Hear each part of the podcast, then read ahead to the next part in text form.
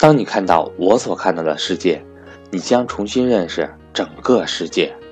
大家好，我是格局商学院班主任韩登海。格局商学院理财系列课程全面改版，四月份有安排理财初级班、理财高级班以及 MBA 会员系列课程，全新的内容，全新的上课方式。欢迎想跟赵正宝老师系统学习理财知识的伙伴找我报名参加。我的手机和微信为。幺三八幺零三二六四四二，二零一七年，登海与您一同前行。因为金融有这么重要的作用，货币有这么重要的作用，影响到全世界的每一个人，所以把这个金融体系搞得更健全，把这个国际货币体系搞得更健全。就关系到每一个国家每一个人的。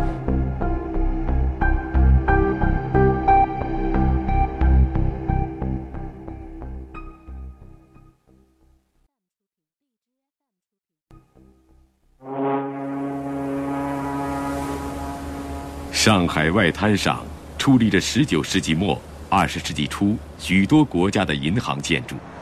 当时的上海是远东地区的金融中心。其中，外滩十二号尤为显赫，它是英国的汇丰银行。这座大楼在规模上仅次于当时世界最大的银行建筑——英格兰银行。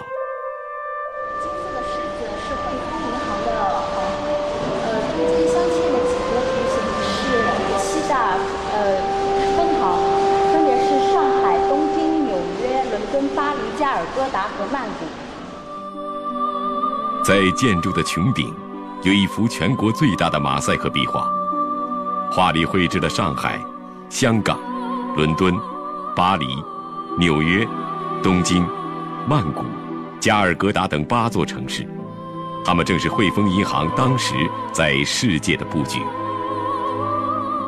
西方列强侵入中国，首先是从金融开始的，是吧？当时花旗银行、呃汇丰银行，嗯。这个很多外资银行当时在上海滩啊，所以当时呃上海滩不是当时也是金融中心吗？一八六五年，汇丰银行成为最早进入中国的外国银行之一。在随后的八十多年里，汇丰银行从清政府取得了在中国发行货币、承办清政府对外借款。帮助清政府征收关税等特权。Through the markets in which England was uh, so effective, so the the seeking was going in both ways. Capital was looking, uh, British capital was looking for good places to invest. 到十九世纪六十年代中期，已有十家外国银行先后在中国设立了四十多个分支机构，其中。除一家法国银行外，其余全部来自英国。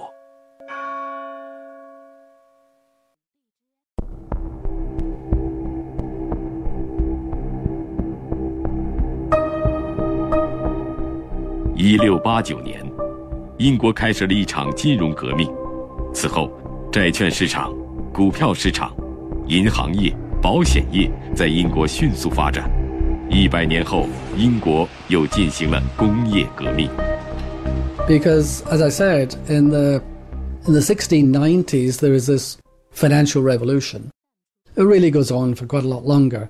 You know, from 16 late late 17th century through into the 18th century, and it doesn't really stop. Industrialization comes after that. 这两场革命将资本与技术结合起来。英国在整个十九世纪傲视全球，而伦敦也成为世界的金融中心。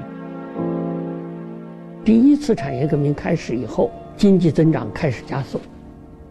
开始加速的主要的原因，是因为资本变成了主要的生产要素，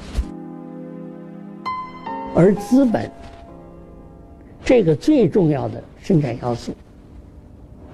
它的内容是钱，是货币。所以金融就变得越来越重要。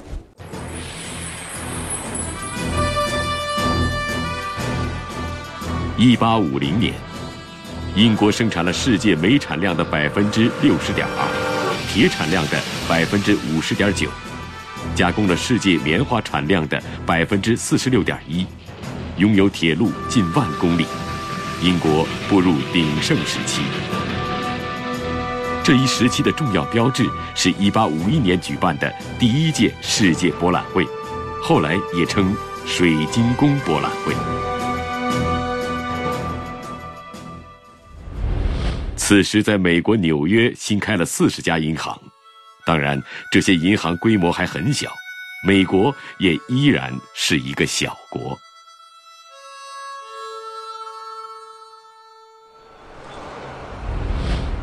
十九世纪，资本从伦敦输往世界各地。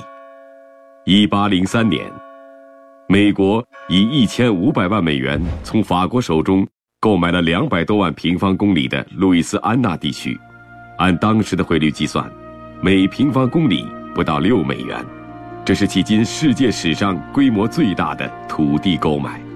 从此，美国的领土面积增加了一倍。在购买协定上签字后，法国皇帝拿破仑说：“这张协定将让美国永久性的成为英国的海上对手。英国迟早将低下他那骄傲的脑袋。”而在此次土地购买中，为美国筹集资金的，正是英国伦敦的巴林银行。English. Capitalists were investing all over the world. This was a period of time in which the sun never set on the English Empire.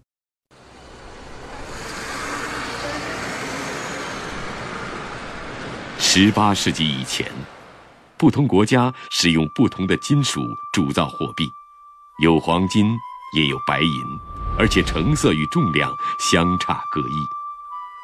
随着英国工业产品在世界各地的畅销，商人们开始遇到一个无法解决的问题：货币间的兑换。于是，统一货币成为当时英国商人乃至当权者迫在眉睫的难题。It was a real total mess of a financial system. In fact, it wasn't a system at all.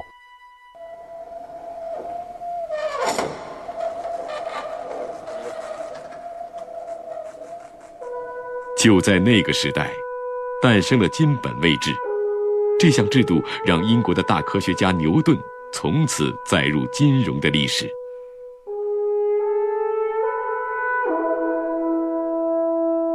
一七一七年，在牛顿的建议下，英国政府规定，任何人都可以将手中的黄金拿到铸币局，按照政府规定的重量铸造成货币。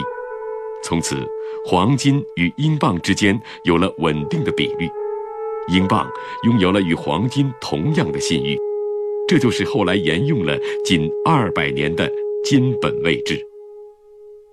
代表英国国家权力的英镑，替代黄金在全球通用，人类史上第一支主权性质的国际储备货币诞生。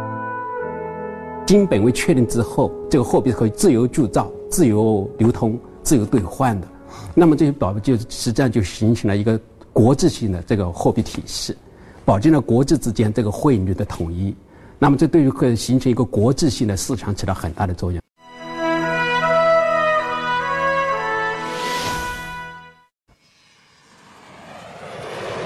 当英国成为世界第一强国，中国。正沐浴在盛世的光环之下。当时的中国拥有世界最辽阔的疆域，世界最高的国内生产总值，养活了几乎占到世界三分之一的人口。这个有着巨大国内市场的东方古国，深深吸引着英国商人。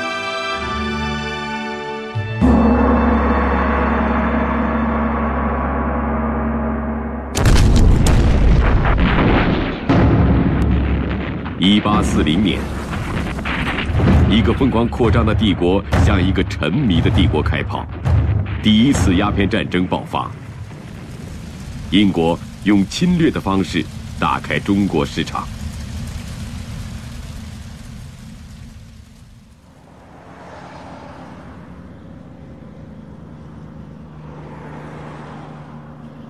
这就是李鸿章在同治十一年上奏给清廷同治皇帝的一份奏折。在这份奏折里，李鸿章提出要设局招商，试办轮船，分运江浙漕粮。那么，他提出了要筹集华人资本，创设一个两次鸦片战争的失败，彻底暴露了一个以农耕文明为标志的国家在工业文明面前的脆弱。中国陷入前所未有的危机，而这样的危机也让中国在屈辱中开始接触现代金融。一八六四年，清末大臣李鸿章提出：“中国欲自强，莫不如学习外国利器。”像李鸿章啊、曾国藩啊，到中兴大臣们，他们就看到这个民族的这个命运，所以最早是还是从那个气的层面上来做这个事情，就是看见的是坚船利炮嘛，我们为什么不能有坚船利炮？就去搞这个振兴工业。一八七二年底，李鸿章向同治皇帝递交奏折，大意写道：“朝廷拿出一部分银子作为股本，其余的部分股权公开向华商出售，可以自由交易。”同治皇帝批准了这个奏折，从此，轮船招商局成立，中国境内发行了第一支华商股票。对于这一支股票的发行，李鸿章亲力亲为。一开始并不太顺利，一开始好像李鸿章自己去做，他是写了封信给这大的这些官商啊、巨子啊、商人呐，就是就是希望他们能入股，就跟我们现在招股书是一样的嘛。招商局的成功，极大的刺激了社会对股票的购买激情。成功，他他就建立了一个制度，另外把这个这种现代的金融工产品和金融这种运作的方式带到中国来了。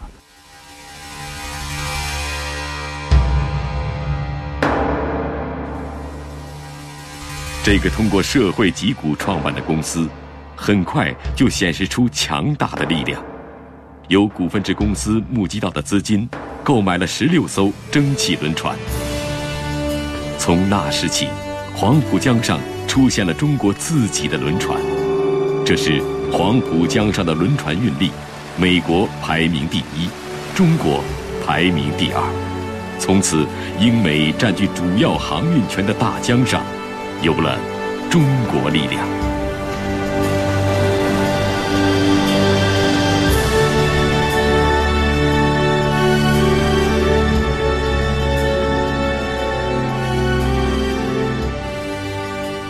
轮船招商局成立后的十年里，又有十五家公司上市，他们的股票在上海的街头和茶馆里交易。资本市场的发展，毕竟寄生于更大的制度之下。此时，中国资本市场的繁荣又能持续多久呢？一八九六年，在洋务运动开始后的第三十五年。李鸿章出访欧美七国，李鸿章惊讶和陶醉于摩天大楼、电报、电话等工业化的产物。然而，当被邀请参观英国议会时，李鸿章却婉言相拒。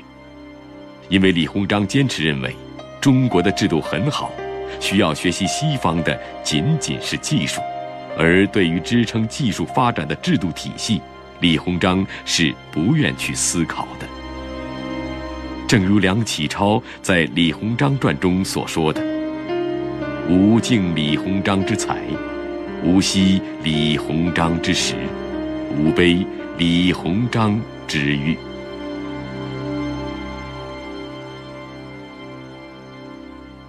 因为你是后发国家。后发国家，你在技术上，你一下学过来以后，马上你的生产就上去了。结果这就造成了不注意去学人家的制度，学人家的文化。中国资本市场短暂而高速的发展，导致了中国历史上第一次金融危机。呃，中国出现现代意义上的这个金融危机的，第一次是一八八三年，呃，到一八八四年，当时中国的股票市场低谷的时候，股票的价格普遍的跌了百分之八十到百分之九十几这样的水平。资本市场的发展，在给中国带来危机的同时，也撒下了金融制度的种子。一九零四年，清政府推出公司律，这是中国第一部专门的商事法律。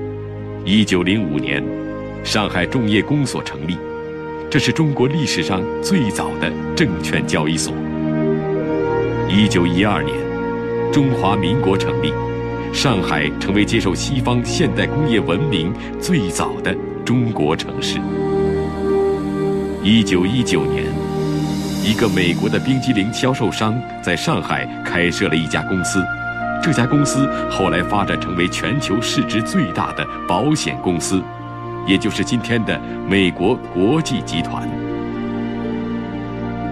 一九二九年，政府修订了公司法，并推出。证券交易法。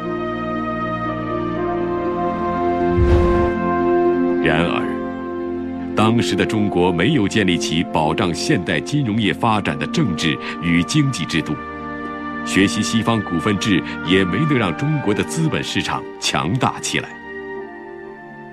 现在有些经济学家的说法，就是追求一种没有现代性的现代化，这条道路其实是不通的。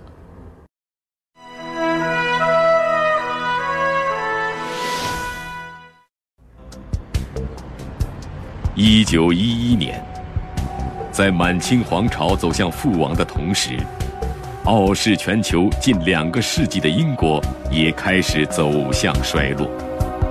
二十世纪初，英国的金融地位遇到了最强劲的挑战者，一个大国即将取代英国，左右二十世纪的世界金融格局。New York became significant in the 19th century. The relationship between the two centers, I would say, has sort of gone up and down with one, the relative position of the United States and the United Kingdom. Obviously, the, the US has become more important.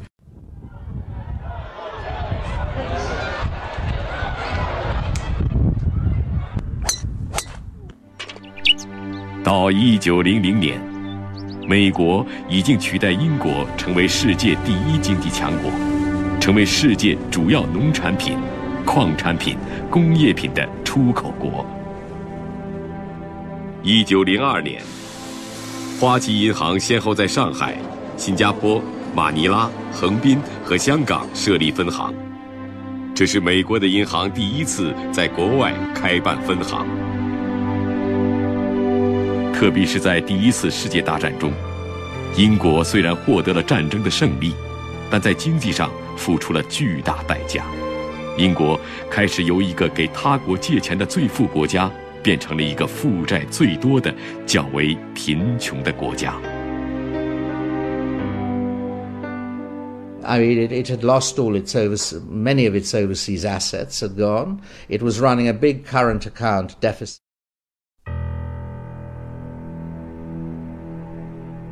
在第一次世界大战期间，英镑贬值百分之六十，英镑在国际上的主导地位受到致命打击。而此时，美国经济在第一次世界大战期间爆炸式的增长，使得纽约证券交易所一举成为世界上最大也是最有影响力的交易市场。从此。一直跟随欧洲步伐的纽约证券交易所，成为世界资本市场的风向标。还不是说你实力到了那个程度，你就能够自然而然的在金融上就能够取得统治地位，背后充满了这种大国的各方面的较量。啊，你比如就是二一次大战结束之后，美国的实力确实已经在增强，但在国际事务中，它的话语权并不强。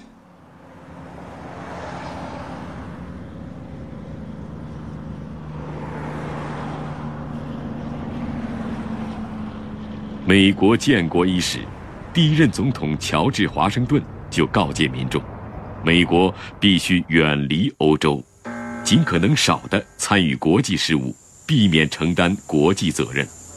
这就是美国奉行一个多世纪的孤立主义。There's always been a strong isolationist element in U.S. politics. Uh, and, and so it's not an easy job to persuade a majority in the U.S. Congress that an international agreement is in their interest.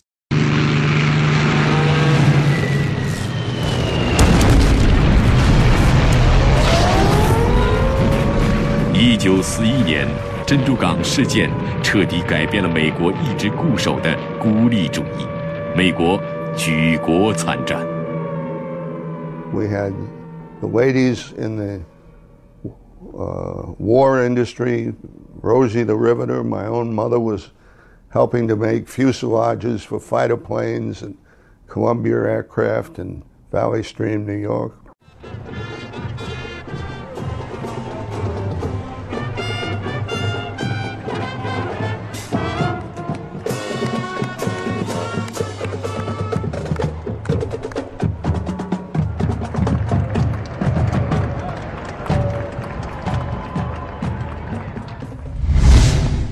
二战期间，福特汽车公司生产的战斗机比整个意大利还要多。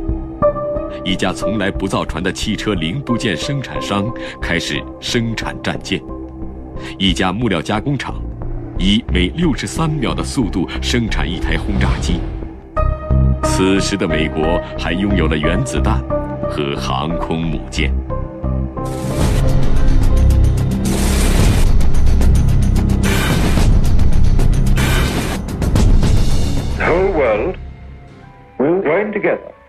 In a mutual credit pool to shoulder risks which private investors might be unwilling to run. 一九四四年召开的一次国际会议，让美国朝着继英国之后的又一金融大国迈出了关键的一步。这次会议叫布雷顿森林会议。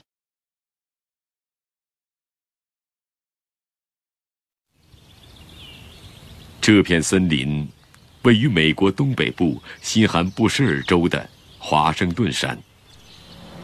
一九四四年六月，一群全副武装的人对这里进行了严密的封锁。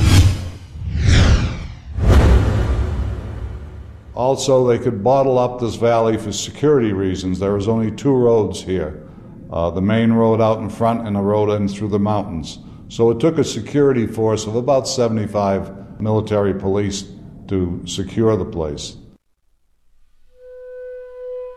一九四四年六月三十日，四十四个二战盟国与国际组织的七百三十名代表进入这个小镇，其中就有中华民国财政部长孔祥熙。他们将在这里探讨如何建立战后的世界金融格局。The, the Bretton Woods Conference came about because we had, had gone through two decades of economic and financial chaos in the world. We'd had, after World War I, uh, which ended in 1918, there had been a failure to establish any institutions to try to promote cooperation among countries. The League of Nations had an economic sec- uh, section, but it was not very effective.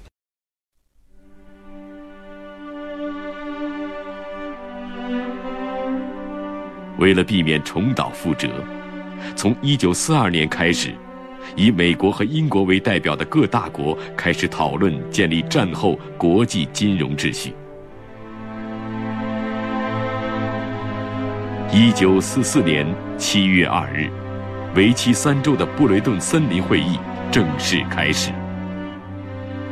The Americans had a dominant position at Bretton Woods. There was originally an American plan and a British plan, and to uh, convey our views in all these meetings.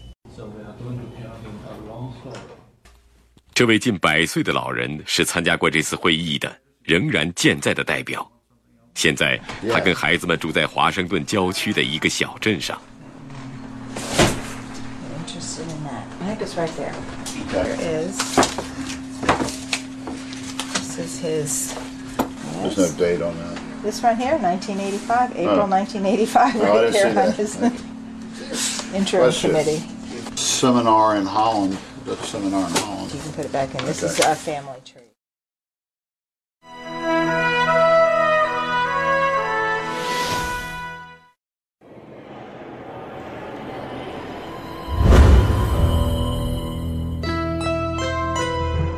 这是战后世界各大国关于金融权力的一次较量，主角是美国和英国。代表美国的是五十二岁的联邦财政部官员哈利·怀特，而代表英国的是当时最著名的经济学家六十一岁的约翰·梅纳德·凯恩斯。Keynes and White were very different personalities. Keynes was one of the most famous people in the world, not just the most famous economist. He had been a member of the Bloomsbury Literary Group in London. 谈判完全由凯恩斯和怀特两个人控制，他们决定整个谈判的主题和基调。 They each were looking after their own national interests at the same time, But they knew that in order to make their national interests work, that they had to have cooperation as well. 当凯恩斯和怀特在谈判桌上针锋相对的那一年，美国的经济总量是英国的四点七倍，人均收入是英国的一点七倍。美国已经拥有了全世界百分之六十以上的黄金储备，英国则刚好相反。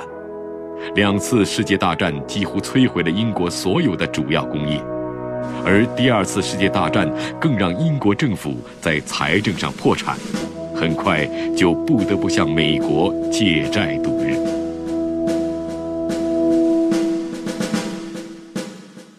在布雷顿森林会议中，四十四国代表团的七百三十名成员，仅有十四个人被允许进入这间会议室参与最后的商议。 I'm not sure, and I don't think anybody is sure of the exact uh, makeup of the table. We know for sure the U- U.S., Britain, Canada, Venezuela, Uruguay, Canada, uh, France, China, and Russia. The others I am not sure of. 唯一可以确定的是，这十四个国家正是当时的大国，而金融的较量就是大国的较量。在为期三周的会议上，代表们达成了如下协议：美元与黄金挂钩，其他各国的货币与美元挂钩。从此，美元取代英镑成为最主要的国际储备货币。成立国际货币基金组织，对各国进行监督，确保各国不会随便变更汇率。成立世界银行，帮助各国在二战结束后重建经济。这个协议就是著名的布雷顿森林协定。In a three week period, these delegates hammered out the agreements that set up the International Monetary Fund. They established the World Bank. They set a gold standard of $35 an ounce, which it would be for many years until the early 70s. And they tied their currencies to the US dollar. That's when the dollar became the backbone currency of the world, taking over from the British pound sterling. 布雷顿森林协定让美元处于国际货币体系的中心，从此，美国取代英国拥有了国际金融的控制权，用经济力量争取到更大的政治力量。美国成为世界超级大国，华尔街成为世界金融中心。经济力量还是基础啊。如果说布雷顿森林当时谈判的时候，美国的经济实力，呃，不是那个时候的比英国大好几倍的这种实力的话，大概这个布雷顿森林最后成立的这几家这个机构啊，像世界银行啊、IMF 啊，啊不会全放在华盛顿啊，肯定有一家是会放到这个伦敦去的。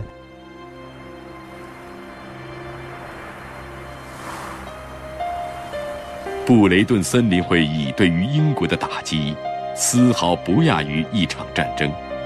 然而，对于美国的崛起，英国已无力阻止，凯恩斯更无能为力。And Keynes wrote to his mother at, at the time of that negotiation, I wish I never again had to play a hand, such a weak hand as I've been forced to play, with so few cards in it. 一九四五年十二月，凯恩斯奉英国政府之命，再次前往美国寻求经济援助，因为二战已经让英国政府在财政上破产。英国议会原本以为，在二战初期为抗击希特勒德国做出了重大贡献，美国应该向他们提供无偿援助。但是美国让凯恩斯带回去的却是贷款，英国议会对此极为愤怒，但也无可奈何。在美国同意向英国提供四十四亿美元的贷款后，英国议会签署了布雷顿森林协定。Because the Americans said, if you don't agree, you don't get the money. And then Britain would have been, you know, very, very poor for many years after that. It, everything, it would have had to cut down on its incomes just because it was just running a huge import surplus. It was not paying its way in the world. And it would have had to have cut down on all its imports, reduced its standard of living dramatically in order to get back into balance. But the Americans helped it uh, to do that, but on terms that were quite um, humiliating for Britain. 一九四五年十二月二十九日，二战重要盟国苏联退出了布雷顿森林协定，这让美国少了一个竞争对手。作为二战重要盟国之一，中国在战后的国际政治金融体系中获得了大国的地位。在布雷顿森林会议上，中华民国财政部长孔祥熙率领的代表团为中国争取到了国际货币基金组织中的第四席位，并使中国成为了世界银行的十二个董事国之一。China did take part in the Bretton Woods system. I mean, there was a Chinese, there was a Chinese minister, a finance minister, was at Bretton Woods, but uh, in 1947 and uh, 48, as you know, um, there was the, the, the, the revolution, and China dropped out of the international system. 战争的破坏与时局的动荡，让中国的资本市场再次失去了发展的机会。到二十世纪四十年代末，上海外滩上的外资银行陆续撤离，曾经的繁华变成了冷清，至此，资本市场在中国七十余年的实践告一段落。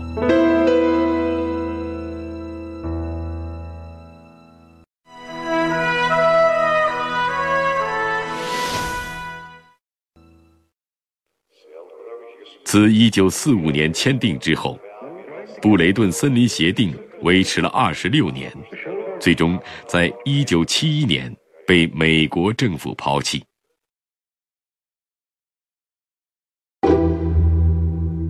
在美国倡导下建立起来的这套国际金融体系，至今仍在维护世界经济秩序。直到2008年，这套体系遭遇到了前所未有的挑战。Wall Street is its global character, not national character. 从美国华尔街引发的2008年金融危机，已经给全球造成了数十万亿美元的损失。人们开始重新审视以美国和美元为中心的世界金融格局。这场金融危机给世界带来灾难的同时，也带来了变革的呼声与希望。我还是大声疾呼，我们要发展中国的资本市场，发展中国的金融业。啊，因为那边大洋彼岸，它只是暂时的平凡了而已，它还会有繁重新繁荣的一天。发展战略性新兴产业要跳跃，要进一步的发展，要成为一个有影响力的大国，必须有强大的金融体系。美国一位货币史学家曾说：“控制货币是一场伟大的战争，控制货币的发行和分配。”就可以控制财富、资源和全人类。在一九四四年的布雷顿森林会议上，为了阻止美元成为各国货币的主宰，凯恩斯曾建议创建一种超越国家主权、凌驾于各国货币之上的国际货币。但是，他的建议遭到美国否决。二零零九年。中国和俄罗斯相继提出，创建一种超越国家主权的国际货币，也许更符合全球各国的利益。Do you think we could have international securities regulations, international banking regulations? 就是我们不能使全球的货币被一个冷冰冰的东西束缚，也就是被黄金束缚。也不能被一个国家的货币政策所束缚，不能被美元束缚。那我们需要有一个有有一个全球性、真正全球性的东西。建立全球金融业监管体系，这正是2008年金融危机带给人们的重要启示。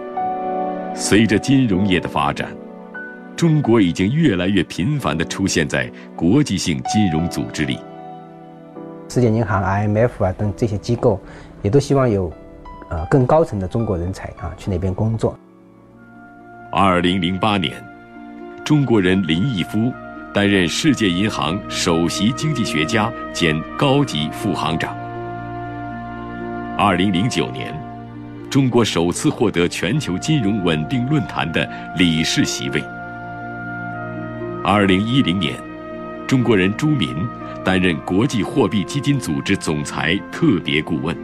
二零一零年，中国成为世界银行第三大股东国，仅次于美国和日本。America is the largest debtor nation in the history of the world. The UK is a gigantic debtor. So the, the center of finance and everything is shifting from the West to Asia. As I see the world, in the 21st century, China is going to be the most important country in the world. 在过去的一百多年里，中国一次次错过了走上金融大国道路的机会。二零零八年的金融危机能否给中国再次提供机会？在这场巨变中，中国又该如何确定自己的位置 ？and the rapid rise of, of China and India have been wonderful news in my lifetime. You, you still have many challenges to confront, but um, economic growth is the first one, and that gives you the resources to, challenge, to confront the rest. So keep up the good work. 我经常比喻，我们就和刘翔赛跑，刘翔绊倒了，我们得了第一，但是并不等于我们的实力比刘翔强。 西方的银行上百年、几百年的历史，今天这一场大浪又可能把他们打下去了，但它毕竟是经历了几百年的历史。中国的经济发展这些年呈现一个快速、高速发展，在全世界的经济地位当中，也有了一定的位置。现在人们还很乐观，你比如说工行市值全球第一了，全球十大行里面已经有呃三十家中国银行了。全球十大证券公司里面已经有三十家中国公司了，全球十大保险公司里面已经有三十家中国公司了。大家都感觉有美国人不行啊，不如咱们啊，咱们很快。还像我们这个离建立一个金融强国、建立中国的有竞争力的华尔街，道路还是很遥远的，就任重而道远。金融危机的发生，让越来越多的人认识到。金融对于整个世界格局和我们日常生活的影响，也让更多的中国人认识到，中国的未来离不开金融业的发展。So I would say, on the whole, I would look at the past, I would look at the history, I would look at the policies that are taking place today, and I would say that I am, you know, confident and, and positive, and I have my best wishes for, for China. The Chinese economy will grow faster because it, it, it's starting from a lower base. But I think, I think you're gonna, a lot of good things are going to happen in China.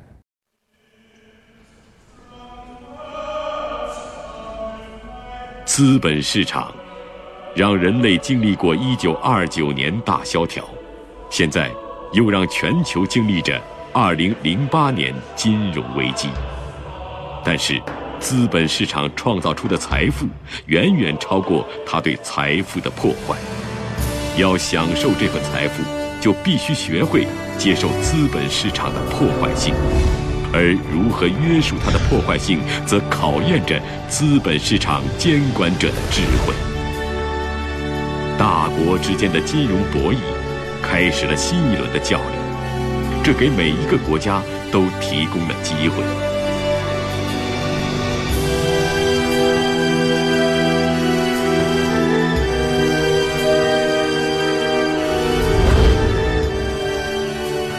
二零一零年五月。